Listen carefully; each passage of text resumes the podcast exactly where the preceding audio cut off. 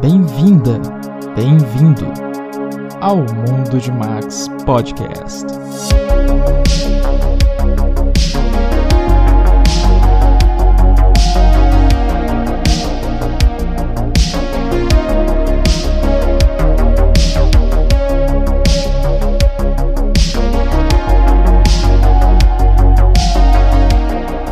Hey, e aí? Tudo bom? Aqui quem fala é o Max e a minha cabeça vive em constante estado de fluxo de consciência. Bom, você vai sentir uma certa diferença no episódio de hoje porque eu decidi não usar tanto roteiro assim. Porque os primeiros episódios que eu gravei, eles foram basicamente eu lendo um roteiro que eu mesmo escrevi.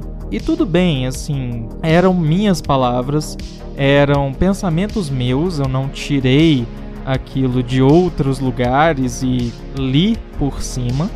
Porém, é, não ficou muito natural. Não eram palavras que eu uso no meu dia a dia. Não é uma linguagem que eu utilizo no meu dia a dia. E também é, o tom que eu usava era muito robótico. Então, eu quero que seja mais natural. Até para eu não fugir da proposta inicial de, de eu ter criado esse podcast, que foi para me expor para o mundo, assim. Expor a minha forma de pensar para o mundo, expor o Max, né, basicamente. Então, é provavelmente você que está ouvindo, você vai ouvir hoje muitos erros, você vai ouvir eu engasgando, você vai me ouvir gaguejando, mas você vai ouvir o Max de verdade e não um Max robótico e criado para te agradar. Bom, se eu não te assustei com essa minha introdução, chega mais e fica à vontade.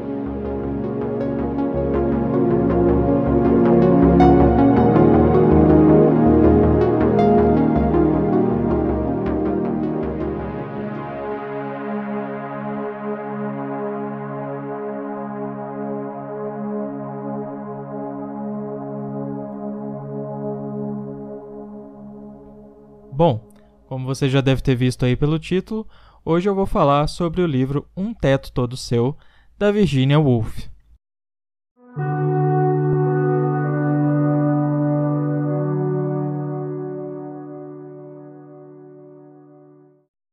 A edição que eu tenho em mãos é a edição da Tordesilhas, que me foi emprestado pelo meu amigo Iago, a quem eu devo agradecer imensamente, porque me iniciou no mundo de Virginia Woolf e eu estou viciado, Iago. Parabéns, você criou um monstro. É uma edição bem bonita, assim, já chama atenção porque a capa é um rosa bem berrante e tem uma ilustração aconchegante, assim, de uma sala com uma poltrona, um abajur grande, um espelho, uma sala bem aconchegante, né? E é uma edição muito bonita, assim, eu gostei bastante porque além do miolo, que é o, o conteúdo do livro em si, é, nós temos também um pós-fácil muito bem escrito pela Noemi Jaffe, além de trechos dos diários da Virginia Woolf e uma breve linha do tempo, uma breve biografia da Virginia Woolf.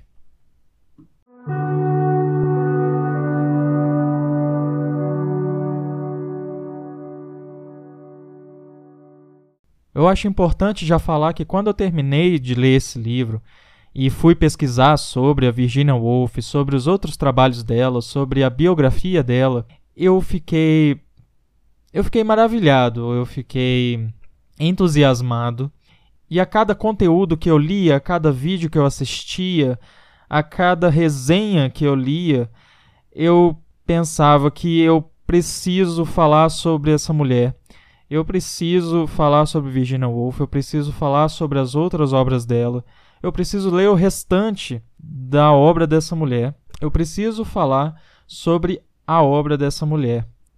Mas é tanta coisa que seria muito injusto eu usar um episódio de meia hora ou menos para falar sobre, sobre ela, sobre a carreira, sobre as obras, sobre a vida dela. Porque é muita coisa que acontece, é, a trajetória dela é uma trajetória que não é nada fácil. Foi uma pessoa que sofreu muito profundamente de depressão.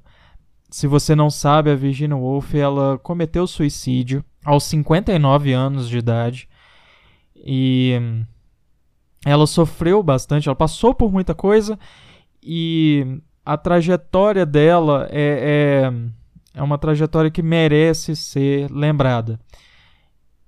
Então eu não conseguiria condensar isso em um episódio só. Eu preciso, no mínimo, ler as outras obras dela e ler uma biografia oficial para poder fazer um episódio dedicado realmente à vida de Virginia Woolf e às suas obras. Então, esse episódio aqui é só o começo, porque foi o início da, da minha trajetória com a Virginia Woolf. Foi a primeira obra que eu li dela, o primeiro contato que eu tive com a escritora. E além disso, eu cheguei a um filme chamado As Horas. E eu vou fazer um outro episódio só para falar desse filme, porque merece. E é uma outra obra diferente, né?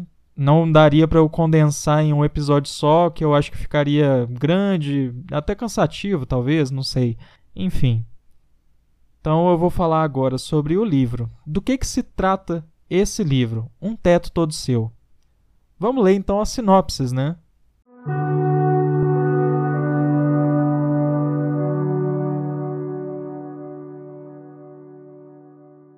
Na década de 20, Virginia Woolf, já então uma escritora de renome, é convidada a palestrar em duas faculdades inglesas exclusivas para mulheres, o que mais tarde daria forma ao presente ensaio.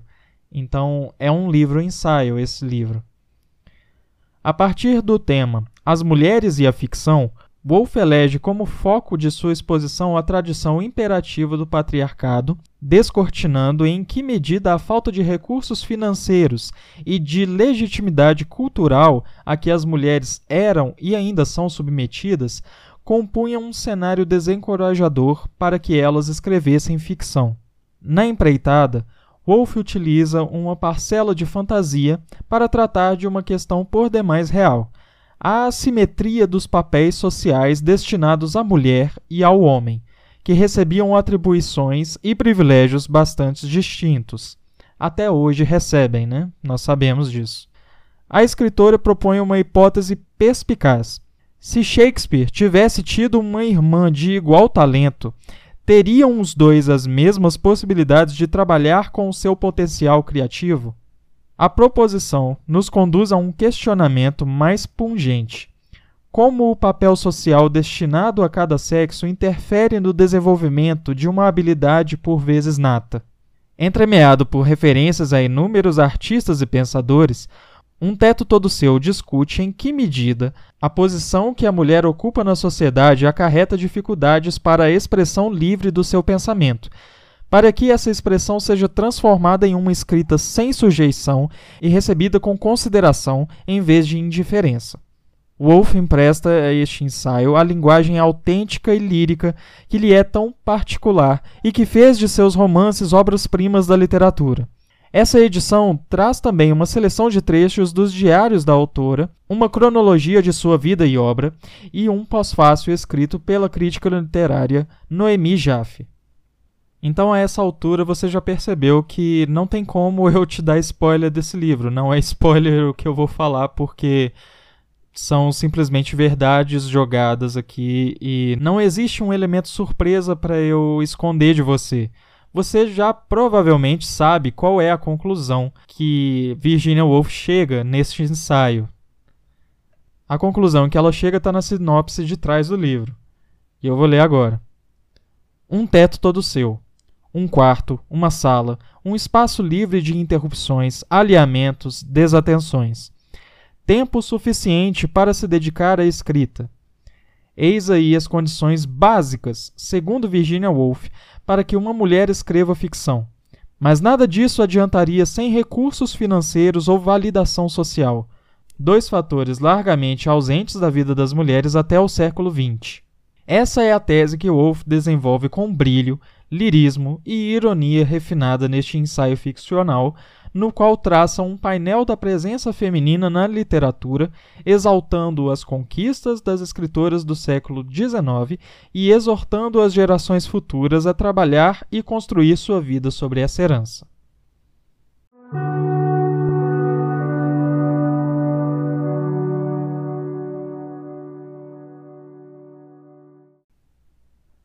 Uma das coisas que eu poderia falar é sobre o ponto de vista de um homem hétero, branco, é, ao ler esse livro. E também a assistir vídeos de mulheres falando sobre esse livro. É um soco no estômago? Sim. Mas é mentira? Não, infelizmente não. Então, os homens dispostos a ler esse tipo de livro, assistir a esse tipo de vídeo, entender minimamente do que se trata o feminismo e a sua importância, devem também estar dispostos a engolir muitos sapos e a sentir um desconforto perante a sua condição de homem. E isso eu acredito que seja o caminho certo a se prosseguir. A gente é importante a gente sentir esse incômodo, a gente engolir esses sapos e aprender a parar de vir com aquele papinho de nem todo homem.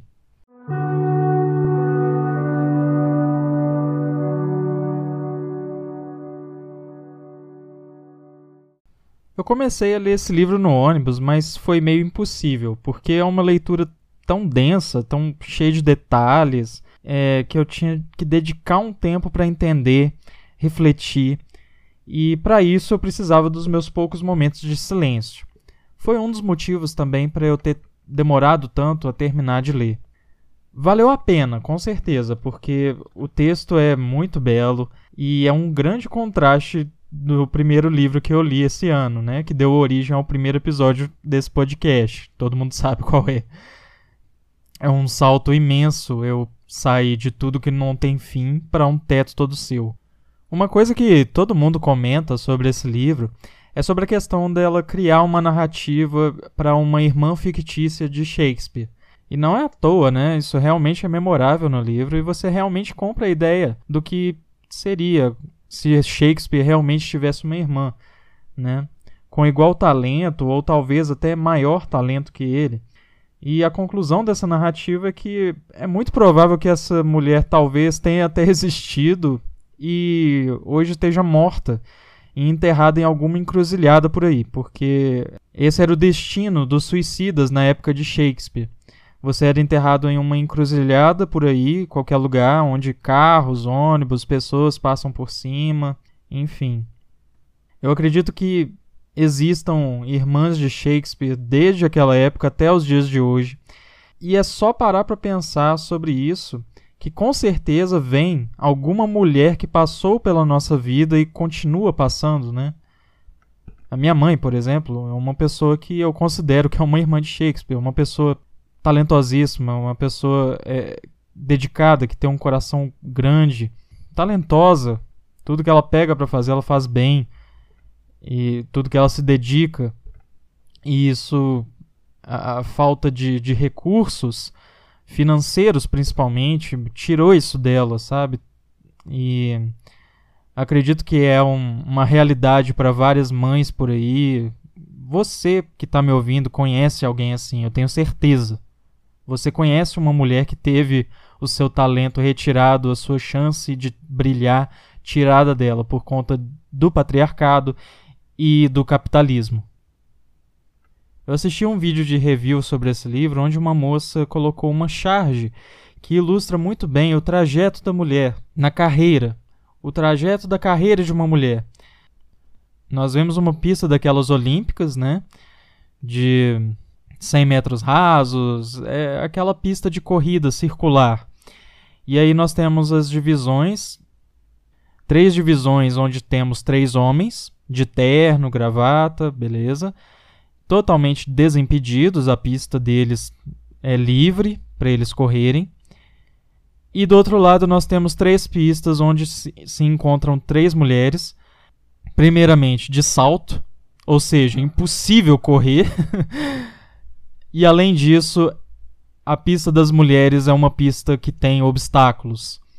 E esses obstáculos são varal de roupa, mesa de passar roupa, fogão, máquina de lavar roupa, enfim. E então ilustra muito bem a diferença na carreira de homens e mulheres. E também um pouco sobre meritocracia, né? Eu não vou deixar essa charge é, linkada no episódio, mas eu vou deixar os links de todos os vídeos que eu assisti para tirar uma base para esse episódio.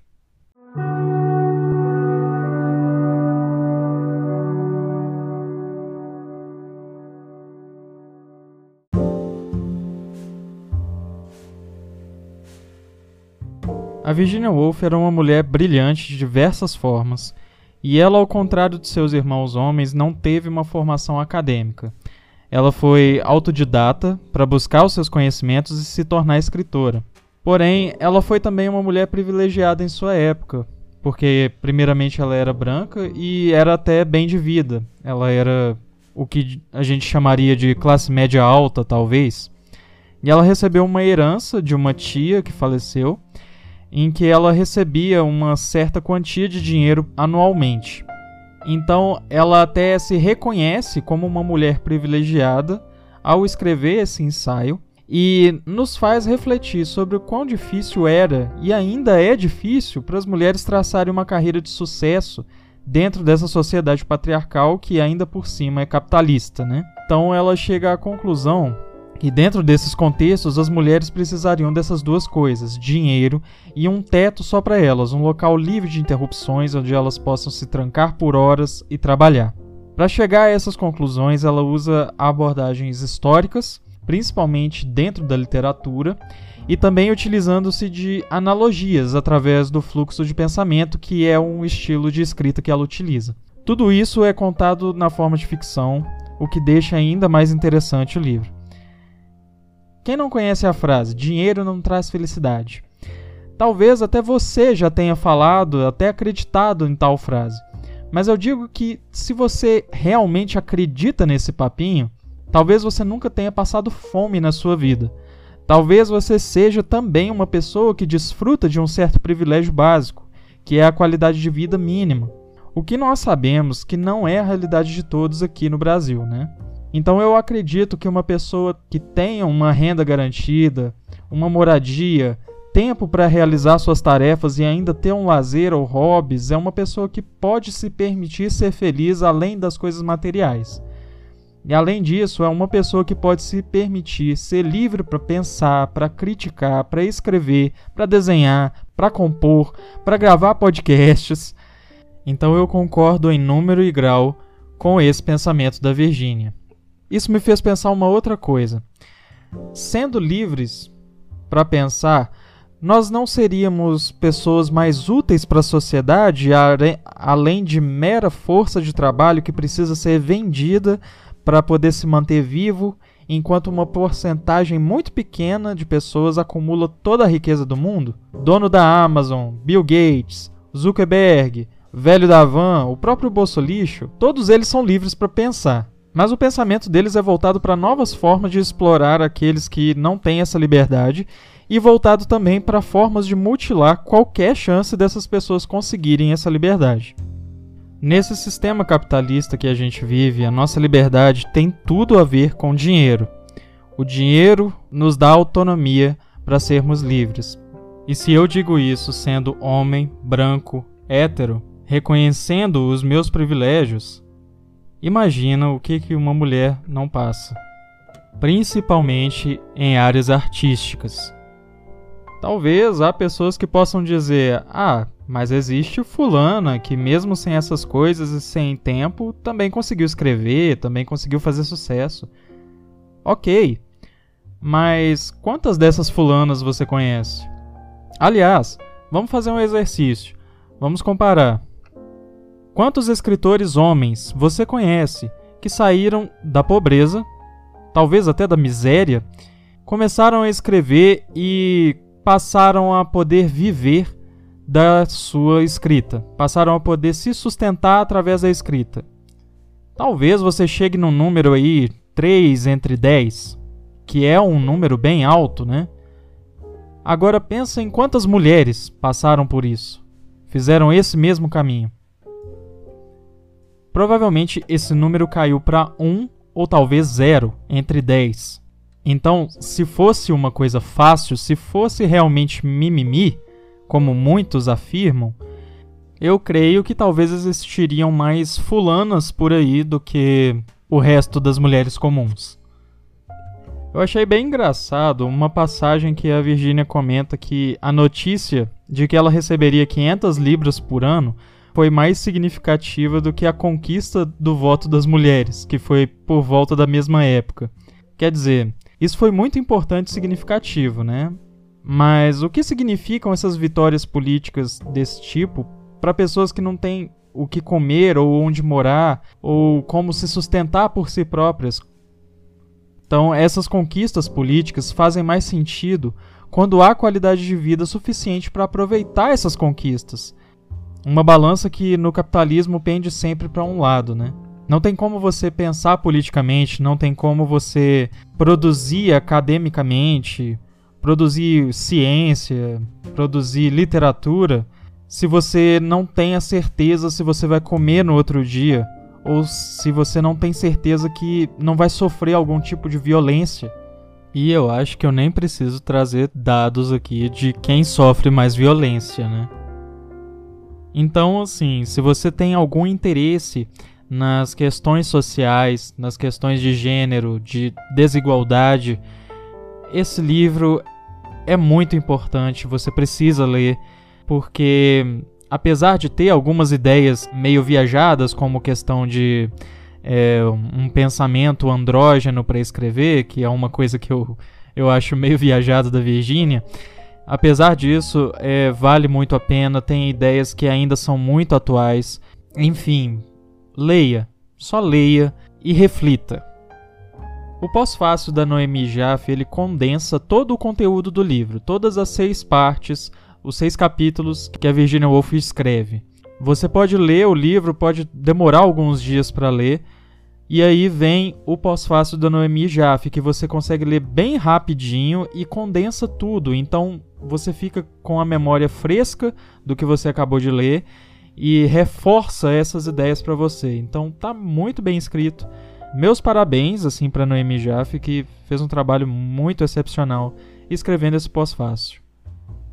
Os trechos dos diários da Virgínia que a gente tem nessa edição, eles contam um pouco assim do processo criativo dela, de, de algumas angústias, porque toda vez que ela terminava de escrever algum livro, ela tinha algum, alguma crise assim depressiva, porque é, algumas pessoas até falam que chega a ser quase uma crise, uma, uma depressão pós-parto, porque é como se ela estivesse parindo um filho e se separando dele, porque ela tinha essas crises depressivas sempre que ela terminava algum livro. E aqui no, nessa edição de Um Teto Todo Seu, nós temos um, um trecho do diário quando ela estava prestes a terminar algum livro, se eu não me engano, é Mrs. Dalloway. E também é, tem algumas, alguns trechos dos diários é, que ela fala sobre a escrita de Um Teto Todo Seu. E é muito interessante, assim, muito legal. Eu gosto desse tipo de, de literatura, assim, da gente ver é, diários, o que, que a pessoa estava pensando eu gosto muito, admiro muito isso. Dá até uma certa invejinha, assim, porque a, a, a Virginia ela escreve, ela escreve muito bem, até mesmo nos diários dela, até mesmo numa, numa escrita que talvez ninguém fosse ler. Então é, eu sinto uma certa invejinha, eu queria escrever assim também. O aniversário da Virginia foi há pouco tempo, foi dia 25 de janeiro. E eu só soube disso depois de ler, que eu fui pesquisar a biografia dela. Eu queria que esse episódio fosse bem rico em relação à biografia da Virginia. Eu queria fazer um, um episódio biográfico dela, visto que se eu falasse mais sobre um teto todo seu, eu provavelmente estaria repetindo informações e opiniões que muitos já deram. É só você pesquisar aí no YouTube ou no próprio Google, pesquisa resenhas escritas, que é quase o mesmo. Inclusive, como eu já disse, eu vou deixar aí os links dos, dos vídeos que eu assisti. E o pouco que eu pesquisei já me trouxe tantas informações que eu acho que vale mais a pena eu deixar para falar mais sobre a vida dela quando eu completar a leitura da sua obra e complementar lendo ah, as biografias oficiais. Então, nesse episódio, eu foquei mais num teto todo seu e sobre poucos aspectos, mas eu pretendo fazer sim um, mais episódios sobre Virginia e suas obras e biografia. Inclusive, o próximo episódio vai ser sobre o filme As Horas, que é baseado na vida dela e também no livro Mrs. Dalloway. E eu vou falar um pouquinho desse filme agora.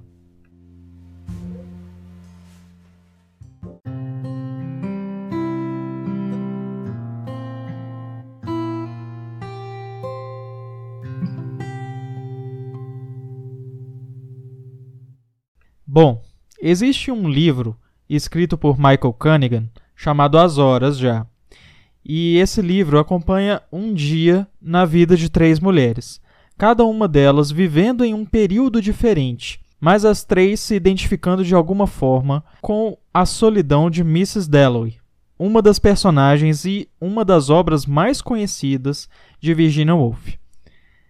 No filme, e eu acredito que também é no livro, nós acompanhamos a vida de três mulheres, a primeira é Virginia Woolf, escrevendo Mrs. Dalloway, quase terminando, na verdade, de escrever Mrs. Dalloway. Nós temos uma segunda personagem que está lendo Mrs. Dalloway numa Los Angeles dos anos 50, do pós-guerra. E nós temos, em 2001, uma personagem que seria uma Mrs. Dalloway nos nossos dias, né? na atualidade, que esse filme é de 2002, né? Então seria ali a mesma época. O que eu acho que eu posso dizer a mais sobre esse filme, para não dar spoiler, porque aí sim eu vou tomar cuidado com spoilers, é um filme sobre personagens e conflitos internos. Então eu peço que você assista prestando atenção nas atuações e também nos diálogos que esse filme apresenta, que são fantásticos. Eu já vou adiantar que é um dos meus filmes favoritos já. É um filme 10-10, para mim é sem defeitos. e já vou colocar isso. E nós temos então três atrizes maravilhosas: Nicole Kidman, Julianne Moore e Meryl Streep. Então temos três nomões aí como atrizes principais, mas eu peço que você também preste atenção nos atores secundários porque até os atores secundários são fantásticos nesse filme. Então, zero defeitos. Assista às horas, porque eu quero discutir sobre esse filme com alguém. E eu não vi quase ninguém na internet falando sobre esse filme, pelo menos não em português, assim. Eu achei só críticas escritas, não achei vídeo. Então, é, vamos dar valor para esse filme. Não, não vamos deixar esse filme passar despercebido. Já são quase 20 anos de lançamento. Falta um ano, né? São 19 anos de lançamento. Então, esse filme não pode cair no esquecimento, sendo que hoje tem muita porcaria sendo feita, que é muito falada, né? Então, assista. Só assista, me diz o que você acha.